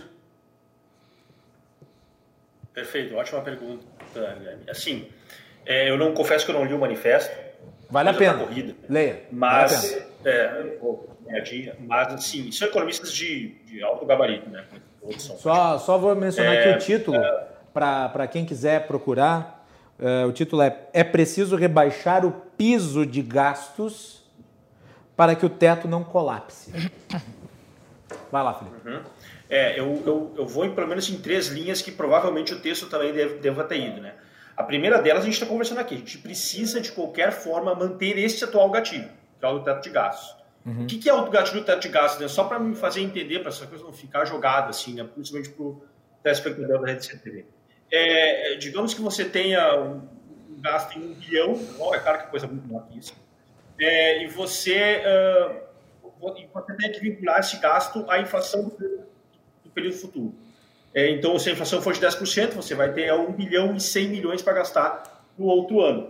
Isso hum. não significa que você vai arrebentar socialmente com o governo. Você pode gastar acima de 10% em alguma outra área, desde que você gaste bem menos de 10% em alguma outra área. Isso. Então, se eu quero gastar 20% a mais em saúde para o ano que vem, eu tenho que gastar 2% em outra área, para que essa coisa se equilibre, ou 0% em outra área, coisas do tipo, né? Contas grosseiras aqui, mas só para que o espectador nos entenda. Então, esse é o primeiro. Segundo, a gente precisa fazer passar duas coisas que me parecem são fundamentais. Uma reforma administrativa severa, porque a gente precisa, sim, tocar uh, na principal despesa uh, do orçamento Mas aí, brasileiro. Aí nós vamos ter dificuldades, é... nós vamos ter dificuldades porque esse é um governo controlado por setores corporativos poderosos. E eu não acho que o presidente tenha lá muito interesse numa reforma administrativa. Eu diria que qualquer governo teria muita dificuldade. Então, o é, presidente com, tem com, Vamos lá, com o, setor, com o setor militar tão presente num governo que nem esse, dificulta muito. Quer dizer, hoje o maior sim, sim, partido do governo é o Exército a gente, a gente vai ter dificuldade, obviamente, que esse governo responde a algumas categorias. Né, é, é, então, é, e essa é uma despesa que a gente tem que tocar tanto para quem está ativo quanto para quem está inativo. É importante a gente entenda que a Previdência tem como paliativo a reforma da Previdência. A gente daqui a 10 ou alguma coisa vai ter que tocar de novo nesse embrólio. Porque a gente não resolveu o problema histórico da Previdência, que é a própria estrutura de financiamento a gente manteve a lógica de financiamento dela, aumentou a capacidade contributiva para tentar, tentar minimizar o, efeito da despesa crescente e continuada da, da, que é um, um dos grandes problemas. E o terceiro ponto, esse não sei se está tão alto, eu acho que a gente deveria pautar, é sim começar a conversar com os demais poderes é, do Estado e chamar eles para a crise econômica. Essa não está. Chamar eles para a crise econômica e dizer o seguinte: olha só, esse negócio de autonomia financeira orçamentária, isso não existe. Por quê? Porque não é você que arrecada, não é você que responde a eleições, não é você que tem que convencer a população. É um poder só. Só. Então, essa turma tem que, é, tem, tem que flexibilizar, no mínimo, esse tipo de artifício. É claro que o gatilho da, o gatilho da PEC, é, do teto ajuda isso, mas não valida. Aqui no Rio Grande do Sul tem uma lei que pede que a lei de responsabilidade fiscal do Estado mais poderes uh, do Rio Grande do Sul, por exemplo. Então, assim, a gente uma lei complementar que não é nada, praticamente, porque é, o, o, Estado, o Executivo já traz o salário, não tem mais poder. Eles são convidados a dançar, né? Dançar nesse jogo. É, então, acho que pelo menos, eu não chamaria isso propriamente de gatilhos, né? Pelo menos dois desses são reformas, é, e, e, uma das reformas muito nevrálgica, né? Porque culminou na saída do Webel e na saída do Salinas, principalmente do Webel, eu acho que é uma grande perda para o Estado é, brasileiro, é, que a reforma administrativa, essa reforma ela grita, grita na despesa pública brasileira. Enquanto nós não encararmos ela, a gente não vai conseguir avançar em agendas de desenvolvimento de longo prazo. É, é uma despesa continuada, crescente, grande, que, que pega uma fatia muito grande do orçamento público brasileiro. Então, a gente precisa encarar esse problema. Eu não sei se propriamente isso estava no manifesto é, da, da, Helena, do Aode e do Alexandre, que são fabulosos, mas acredito que é um dos gatilhos que a gente precisa urgentemente enfrentar. Muito bem. Mário de Lima. Não, eu fico, eu fico ouvindo os colegas, né, e, e a gente ouve muitas, muitas críticas, né, em relação aos, aos nossos pensamentos, né, mas eu fico pensando o seguinte, ah, eu ouço críticas como, ah, o teto dos gastos não está resolvendo nenhum problema. Não, mas eh, a gente, a gente tem que pensar o seguinte, né, o, nós estamos discutindo coisas que o Brasil deveria ter realizado, ter resolvido há 30, 40 anos atrás. É. Né? Então, obviamente que o teto, teto dos gastos, isoladamente, ele não é a solução para os problemas do Brasil. Né? O teto dos gastos devia ter vindo na esteira da lei de responsabilidade fiscal. Exatamente. E a lei de responsabilidade fiscal, junto com o teto dos gastos, deveriam ter vindo lá no final da década de 70, lá em 1980, no início da década de 80, 81, 82, 83. Por quê? Porque hoje a gente está discutindo coisas que já foram discutidas pelos países avançados, até nem os avançados, né? mas há, mais, há muito tempo. Então, eh, obviamente que eh, se nós mantermos só o teto dos gastos e não realizarmos as, as reformas, em especial a reforma administrativa, né, junto com a reforma política, junto com a reforma tributária, nós não iremos resolver os problemas do Brasil.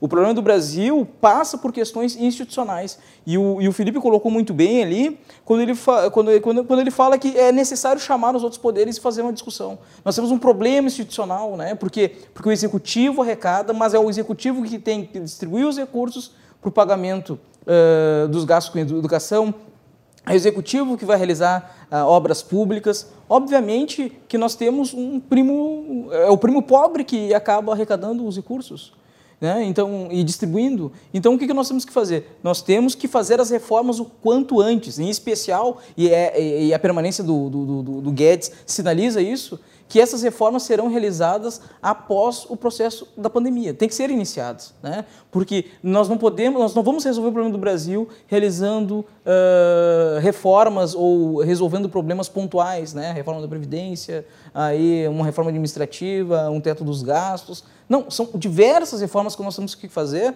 para que a estrutura do Brasil institucional possa alavancar uh, as mudanças necessárias para o país. Né? É, então, nós temos que fazer, uh, desenvolver, uh, novamente, nós temos que desenvolver aspectos que possibilitem não só essas reformas, como todas as mudanças necessárias que o, que o país precisa. Né? Em especial, nós temos que fazer aquilo que é mais fácil nesse momento e que já foi feito há muito tempo nos países centrais. Parcerias público-privadas, privatizações. Então, nem o mínimo nós, já, eh, nós fizemos. Né? Então, nós precisamos fazer, além dessas, dessas, dessas reformas mais robustas, mais, uh, uh, digamos assim, uh, mais tensas, né? nós temos que fazer o básico, que são as parcerias público-privadas. Né? Isso, é, isso, é, isso é o mínimo né? que, que nós podemos fazer para ofertar serviços públicos para a população sem continuar uh, entregando o peso maior, uh, em especial para a classe média. Nós temos mais 10 minutinhos, então temos tempo para mais uma rodada aí de participações dos nossos convidados. Eu vou levar para o Felipe.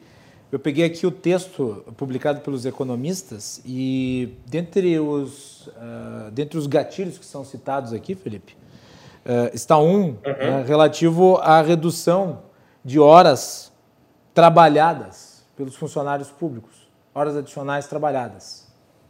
Se fosse cortado 25% das horas trabalhadas pelos funcionários públicos, isso representaria 15 bilhões a menos de despesas. Isso é um dos gatilhos que eles estão mencionando aqui. Outro né, uh, seria a desindexação, principalmente de despesas previdenciárias, uh, incluídos no texto da PEC, que poderiam eventualmente gerar aí também a redução de custo mesmo se fossem válidos por um curto intervalo de tempo, como um ou dois anos, esses mecanismos poderiam liberar dezenas de bilhões de reais no teto de despesas. Só para pegar aqui precisamente, tá? Uh, relativo à, à, questão ali dos, dos uh, das horas trabalhadas, eu vou pegar o texto original, diz o seguinte: o gatilho previsto na PEC 186, que pode de fato liberar espaço adicional para despesas sociais e de infraestrutura é a possibilidade de redução de até 25% das horas trabalhadas dos servidores durante o estado de emergência, com adequação proporcional dos vencimentos à carga horária. Então, para ser específico, e daí eles é, um, uma diminuição de 15 bilhões nas despesas discricionárias. Felipe. Teu comentário. É, é aparentemente reformas bem micro, né? Gerenciais. É, ou seja, ativos bem gerenciais. Obviamente, quem está bem por dentro da máquina geral colocar muitas torneiras pequenas para fechar, né? O déficit brasileiro não vem de uma grande torneira, ele vem de uma série de torneiras pequenas que vão pingando a conta gotas ali, algumas um pouco mais, outras um pouco menos, que formam esse grande bolo deficitário brasileiro. É, eu confesso, eu confesso que eu acho que isso é importante, obviamente, você fazer é, é, micro-reformas gerenciais, né, de gerenciamento da máquina pública, é, mas eu acho que a gente, a gente precisa pautar um grande debate. Por exemplo, um dos grandes debates que não foram pautados nessa pandemia e que eu acho que a gente deveria ter pautado é o seguinte, nós flexibilizamos a STF, né, com a bagunça toda com a STF, é, é, nós flexibilizamos, por exemplo, o direito de ir que está no artigo 5 da Constituição brasileira, incisos, mas que não me recordo, é, nós conseguimos flexibilizar esse artigo decreto em nível municipal e por decreto em nível estadual. Mas não conseguimos flexibilizar o princípio da irredutibilidade salarial. Ele é intocável na Federação Brasileira. O princípio da irredutibilidade salarial fica lá intocável. Amor pouco disso. Reduzir carga horária do funcionário público, diminuir um pouco a conta que esse cara uh, gera para a despesa pública barulheira em todo o setor público já tem estabilidade, que não corre risco de, de, de ser demitido, portanto, né? É, e que já tem garantido seus proventos. Então, assim, no momento como esse, esses caras não são chamados para dançar o nosso tom brasileiro, né? Nossa falsa brasileira. Eles se mantêm alheios à realidade. É, eu, fica parecendo que aqui eu estou querendo perseguir. Não quero perseguir ninguém, é só porque esses caras realmente eles têm uma fatia do bolo da despesa pública muito grande. Então a gente tem que falar deles se a gente vai falar de despesa. Não tem como esquerda, né? Ele é maluquice. É, então, assim, é, acho muito curioso, né? A gente, a gente flexibiliza uma série de produtivos importantíssimos por decreto estadual que nem passa pelos poderes legislativos, isso também é muito curioso, né? Não passa pelo crivo das câmaras municipais ou da Assembleia Legislativa, é um decreto meio da madrugada e deu, flexibiliza uma série de, de, de, de princípios e garantias fundamentais, mas a irredutibilidade salarial extra não há quem toque o STF garante, o STJ tem. Então, assim, isso mostra um pouquinho o quão fisiológico ainda é o Estado brasileiro e qual é a lógica dele. A gente precisa encarar esses debates, mais do que reformas microgerenciais, que eu acho muito importante, é um trabalho de formiguinha, tem que ser feito. Eu sei que o Wagner Leinart lá, o Weber, quando ainda estava, estavam fazendo esse trabalho. Né, eles aprovaram um decreto maravilhoso para o Executivo. Você vai ter que agora fazer concurso público e quem for ordenador da despesa do concurso vir o ciclo de vida do funcionário público. Ou seja, eu quero contratar 100 auditores fiscais, eu vou ter que dizer que esse cara me custa durante o ciclo ativo dele e na inatividade e a seu pensionista, caso ocorra, né, a sua esposa ou dependente. Essas micro-reformas gerenciais são importantíssimas também. Mas elas, elas são parte do trabalho de chuva-gelo, como o Estado brasileiro está capturado por esse tipo de lógica fisiológica. A gente precisa fazer isso. Mário. Não, como eu disse, né, as, as, reformas administrativas elas são veementes nesse momento, né? Então, uh, se, se, recapitularmos, né, se observarmos o que ocorreu, uh, o que tem ocorrido no Brasil, né, nesse momento de pandemia, é que sim, o governo está fazendo um esforço no, no, que diz respeito ao aspecto econômico, vai gastar, contabilizando cinco meses de, de ajuda a, população carente, né, em torno de 254 bilhões, uhum. que é o que tem colaborado, ajudado né, na manutenção da nossa demanda, para a situação não ficar pior ainda. Então, isso significa que, sim, o, o governo ele tem realizado gastos que, nesse momento, eu considero importantes para a manutenção do, do, nosso sistema. Né? E, ao mesmo tempo, uh, nós temos que observar que o governo ele não pode ultrapassar uh, as, os mecanismos de curto prazo para o longo prazo. Né? Foi mais ou menos isso que o governo, uh, que o governo do, do, do, governo Lula fez, né? O governo Lula uh, lá na, na, na, suposta marolinha, né? O governo Lula começou a realizar gastos, né? O mercado se empolgou, não, eu acho que é por aí. E aí, bah, não, isso aqui dá voto, né? Se perderam e nos levaram para onde nós estamos hoje, isso. né? Então, eu acho que uh, nós temos que ter todo esse, todo esse cuidado, toda essa calma, né? Eu acredito sim que esse espírito positivista, né, que esse espírito desenvolvimentista que está ao lado do presidente da República uh, force a elevação desses gastos, mas a presença do Paulo Guedes uh, indica que existe expectativa de que essas reformas sejam realizadas. Né? Esperamos que exista força política para que isso realmente se, se, concretize. Né? Mas, ao mesmo tempo, quando nós vemos pessoas importantes da equipe econômica indo embora, é. significa que as forças políticas conspiram contra a possibilidade de manutenção e de dentro do governo. De dentro do governo, né? Obviamente, que conspiram. Não é nem a esquerda que está falando. Não, não. Furar até de gastos, não, não. é o próprio governo. É o próprio governo. É, observando, os positivistas, eles são os desenvolvimentistas de direita, né? Não é bem, esse, não, não é bem esse conceito, né? Mas eu estou tentando Olha, não é deixar claro. Esquerda, não é só a esquerda é, que, que, que, pode, não, pode cometer é o gasto, fiscais. Né? É, é, o, é, o, é o elevado gasto público conservador, né? É o elevado gasto público com a manutenção dos costumes. Né? Mas nós, o que, que nós temos que, que, que esperar? Esperar que o governo continue uh, dando, pelo menos, a expectativa para, pelo menos, não corroer o nosso futuro. Né? Ele, se ele resolver corroer é, o, o, o, seu presente, ou seja, os seus, seus quatro anos de governo, bom, isso é uma escolha política e vai ser julgado como tal. Né? Mas é, a nossa grande preocupação é o seguinte: se o governo acabar realizando gastos sucessivos e elevados no pós-pandemia, isso sim é um problema é, muito preocupante, assim, porque nós vamos sair da pandemia com um nível de endividamento de 100% em relação ao PIB. Né? Então, se isso aumentar, é muito complicado. Manuel, tem dois minutos. Dois minutos, então vamos lá, rapidinho.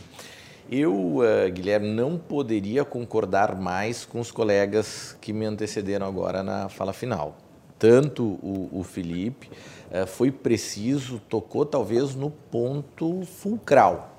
Ah, eu particularmente eu até tenho um, uma cautela muito grande, porque isso gera uh, um embate os interesses envolvidos são tão grandes e há tanto tempo enraizados que é bastante difícil discutir isso. Tá? Então, mas ele tocou num ponto fundamental. E o Mário também foi muito preciso. Tá? Então, me parece que temos que fazer o certo, é uma obviedade. Mas a agenda está clara e o Mário aqui nos aponta. Nós temos que passar por reformas para efetivamente voltar aos rumos do desenvolvimento. E quais são então eh, estas necessidades de reforma? Basicamente a reforma administrativa e mais uma reforma tributária, já então se aliando à reforma da Previdência, que felizmente conseguimos, né? e também o avanço no, no controle dos gastos públicos. Porém, meus caros, e aqui eu finalizo com uma visão um tanto quanto mais otimista, e não é frente ao governo, efetivamente não é frente ao governo, mas é destes novos tempos. Porque vejam bem, nós estamos discutindo controle dos gastos públicos durante uma pandemia. Isso é um sinal de avanço gigantesco. E, para finalizar, então, dizer o importante é fazer as reformas, que é o certo, mas, além de fazer o certo, tão importante quanto é fazer no timing correto.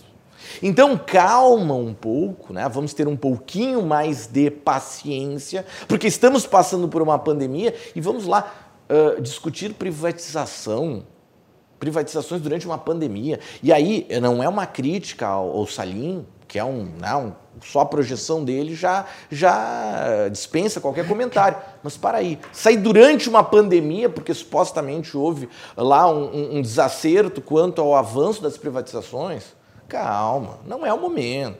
E sinto ainda mais do que o Salim, a saída, porque o Salim é, tem a sua vida, né, faz parte do jogo, sair são outros interesses né, de vida e de momento de vida também. Não acho que fosse o momento de sair.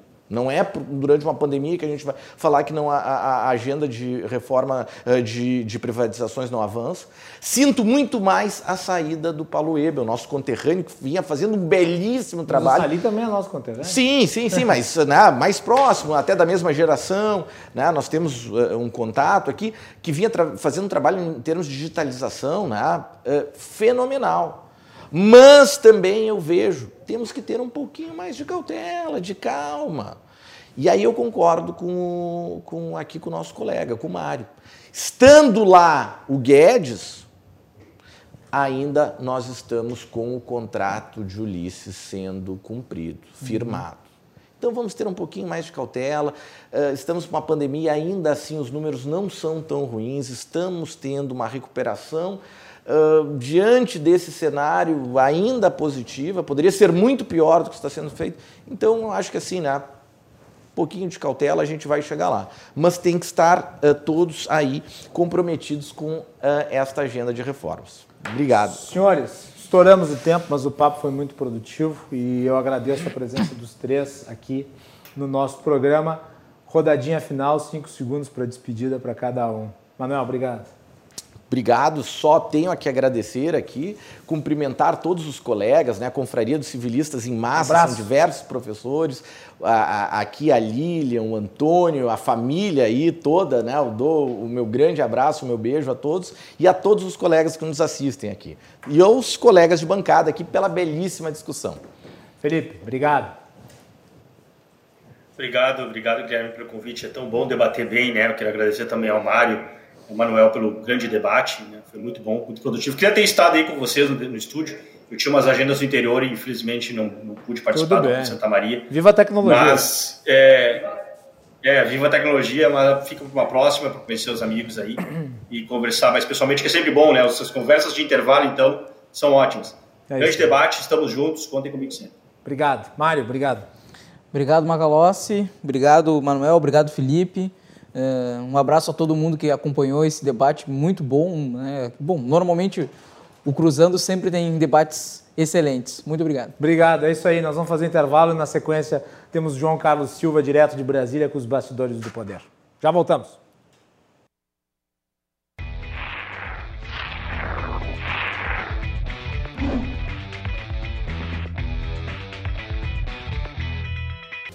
Último bloco do Cruzando as Conversas. Chove forte agora em Porto Alegre, né, Lipe? Tá, tá caindo o mundo aqui em Porto Alegre. Muitas trovoadas. O nosso programa vai ao ar sempre de segunda a sexta-feira, logo após os dois toques. No último bloco, nós temos a participação de João Carlos Silva, direto de Brasília. O nosso programa é um oferecimento da Associação dos Oficiais da Brigada Militar, defendendo quem protege você. De Galeás e Sul, há 40 anos, a evolução dos metais. Porto Color. A Porto Color atendendo através do WhatsApp, tem os serviços da Porto Color na sua casa e também Badesul Desenvolvimento. Badesul valoriza você, valoriza o Rio Grande do Sul. Conte sempre com o Badesul.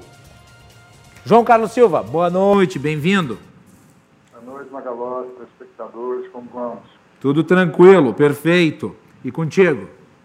Tranquilo. João, vamos falar do Ministério da Justiça. Nós tivemos aí uma ação do Ministério da Justiça que me parece uh, obedecer uma lógica persecutória que nós já vimos em situações diferentes. Uh, a Polícia Federal abriu a investigação contra o Sleep Giants, né, que denuncia fake news de bolsonaristas. O Sleep Giants é um movimento que surgiu nos Estados Unidos e que uh, pressiona órgãos é, é, publicitários e empresas a não anunciarem em sites que propagam fake news.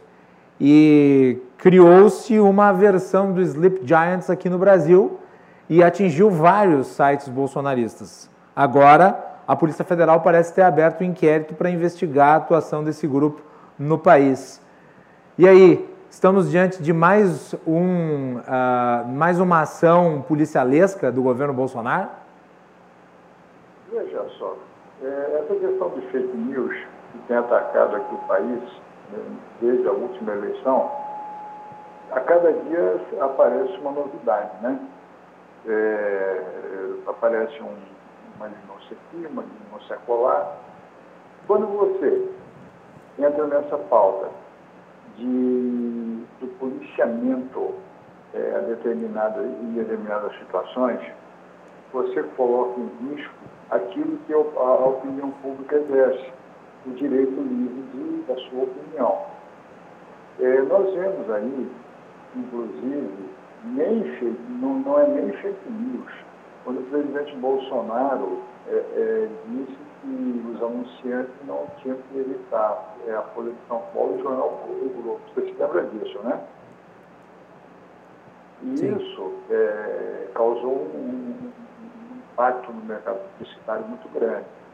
Com relação aos sites news, desde alguns meses atrás, eu já vim dizendo que o, o tal do gabinete do óleo, onde se produzia, os quis que produziam coisas é, e que o general Braga Neto, o chefe da Casa Civil, ia exterminar com, com o gabinete, o pessoal ficou meio assim e tal, ou será que vai acontecer? Aí eu, realmente o general Braga Neto usou mão de ferro e tirou muita gente de lá. Eu não sei como que está a produção hoje do gabinete de óleo nessas questões de fake porque o relacionamento dele era grande. Agora, é... Agora me parece haver por parte do governo uma proteção especial em relação a esse chamado gabinete do ódio. Né? Sim, sim. Eu... Talvez pela sua ligação intrínseca com os filhos do presidente, com dois deles, é. Carlos e Eduardo. É. Exatamente. E hoje os filhos também já disseram a questão do Guedes. É, eu acho que o presidente tinha que manter esse ritmo dele, de não falar muito, falar só nas questões eventuais, situações que precisam da palavra do presidente, e tirar os filhos do circuito. Porque toda vez que os filhos adentram no cenário para falar alguma coisa, dá um impacto gigante na, na, na política, no, no empresariado, e não é positivo para o Brasil. Porque os filhos do presidente não falam nada de positivo para o país. Esse é o problema. Se falassem algumas coisas importantes, eh, de direcionamento, de desenvolvimento, de pautas positivas, mas não. Entram só para embaralhar o jogo. Muito bem. Opa. O jogo pegou a bola, coloca debaixo do braço e vão para o vestiário. Deixa o pessoal no campo falando sozinho. Essa foi uma das pautas que mais desgastou o governo até aqui, essa das fake news.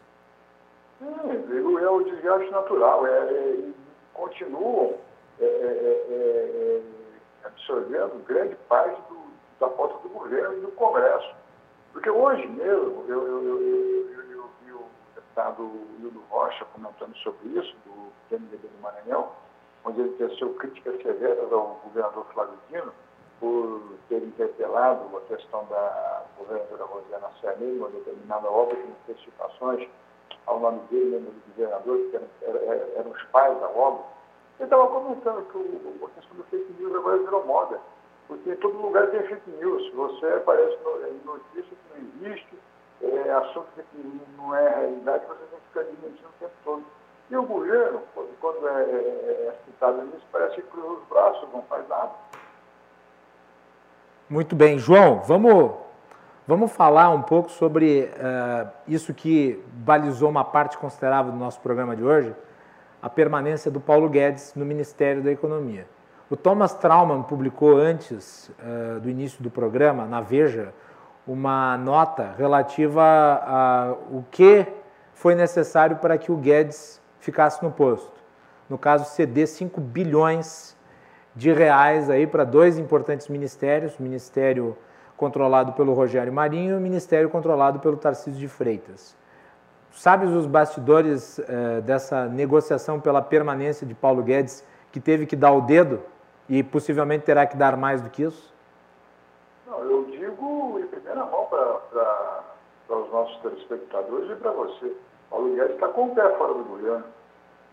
O segundo pé que vai para fora do governo será dado pelo Rodrigo Maia.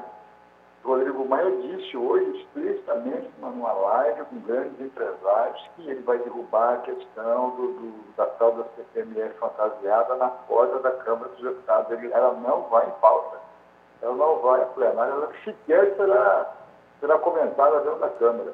Então você se prepara que a guerra contra o Executivo vai ser grande. E eu, eu lhe pergunto, o presidente deixou com o Paulo Guedes ou com o Congresso?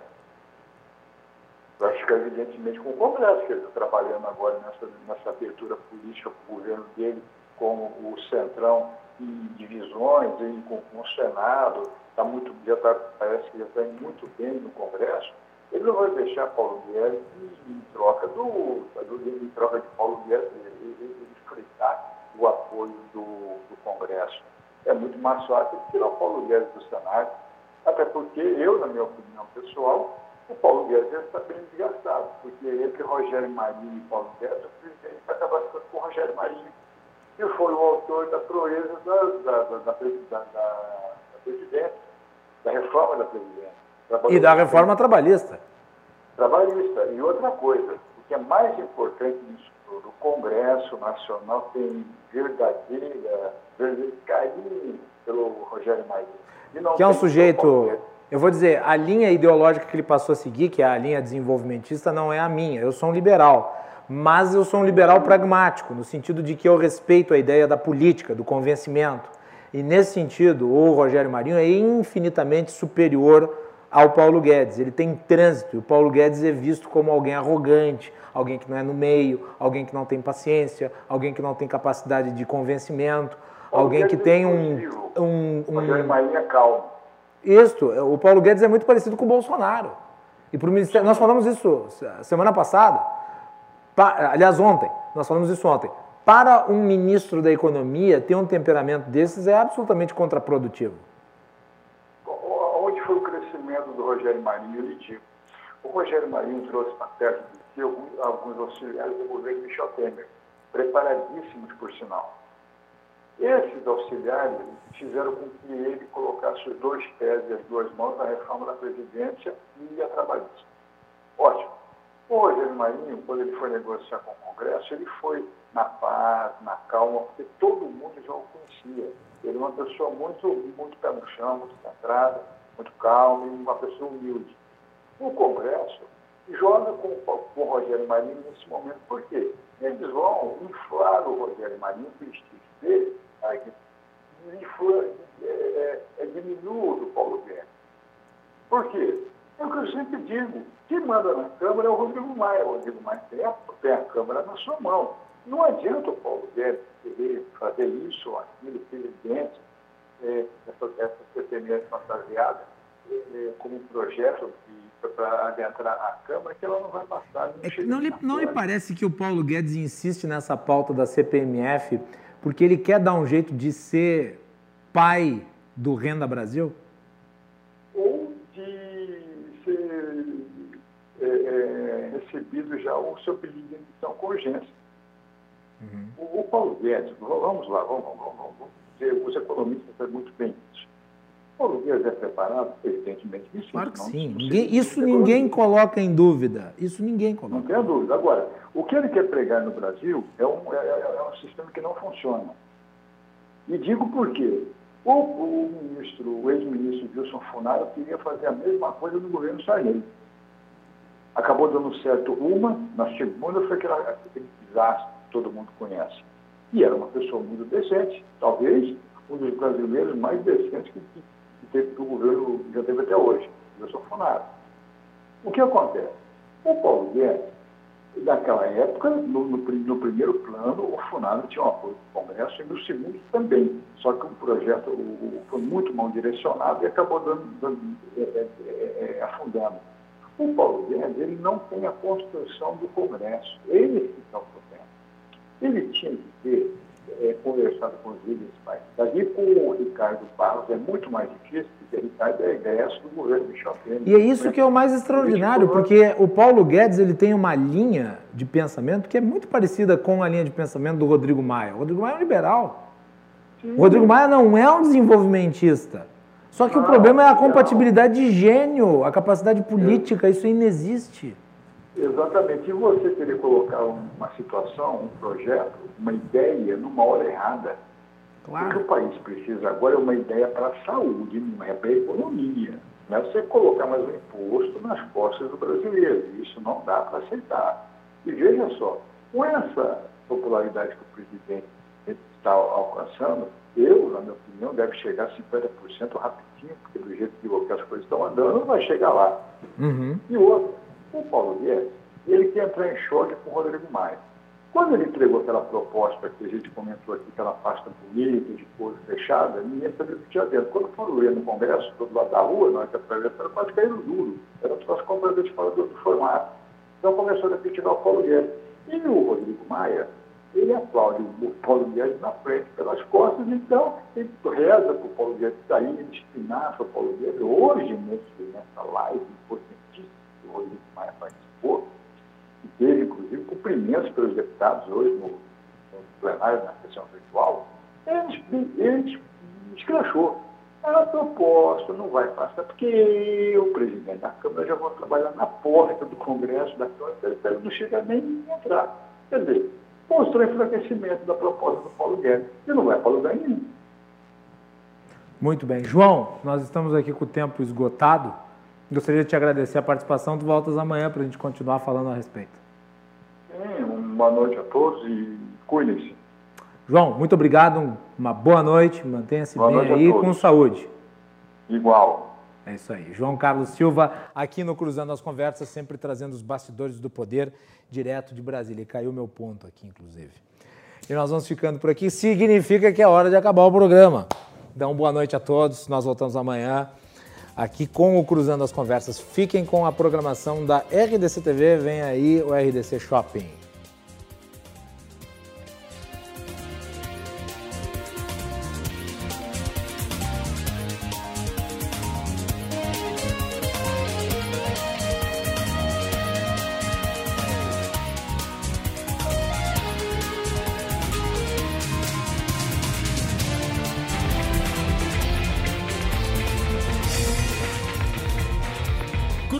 Conversas. Oferecimento Galease Sul. Há 40 anos a evolução dos metais.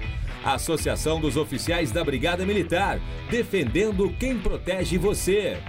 O Badesul valoriza você, valoriza o Rio Grande. Conte sempre com o Badesul e Porto Color.